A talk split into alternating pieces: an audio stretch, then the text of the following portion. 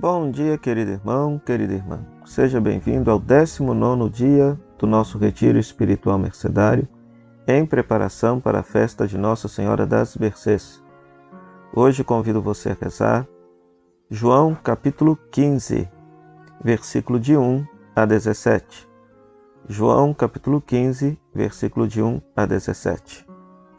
Jesus está na última ceia faz, está fazendo um discurso para os seus discípulos, que agora estão entristecidos pela despedida do Mestre.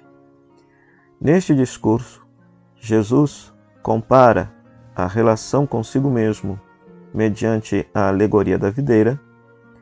Depois, lhes dá, dá aos discípulos o mandamento do amor, dizendo que, os discípulos devem permanecer no seu amor como ele permanece no amor do Pai. E o que nos interessa do ponto de vista mercedário é, sobretudo, o final do texto, quando Jesus diz: Este é meu mandamento, amai-vos uns aos outros assim como eu vos amei. Ninguém tem maior amor do que aquele que dá a vida pelos seus amigos. Vós sois meus amigos se fizerdes o que vos mando. Já não vos chamo servos, escravos, porque o servo não sabe o que faz o seu senhor.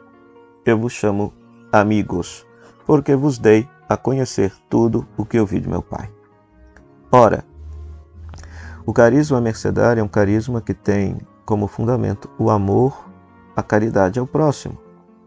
O mercedário só tinha coragem de dar a própria vida para libertar um cristão cativo em risco de perder a fé porque o amava. Então, por isso que o mandamento do amor e de dar a própria vida é um mandamento, do ponto de vista mercedário, um mandamento propício do nosso carisma, fundamental do nosso carisma. Então, este é o primeiro detalhe.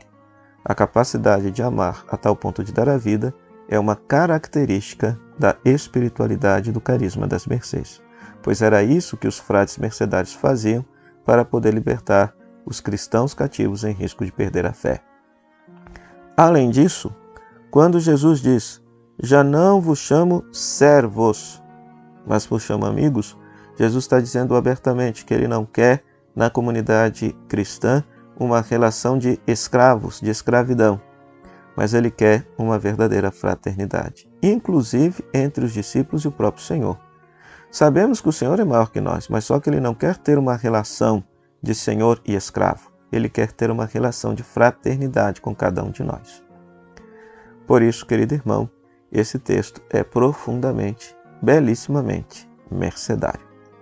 Que você possa rezar esse texto, meditar esse texto, fazer a leitura orante desta palavra e se deixar tocar, interpelar por este mandamento do amor e este convite à fraternidade com Jesus.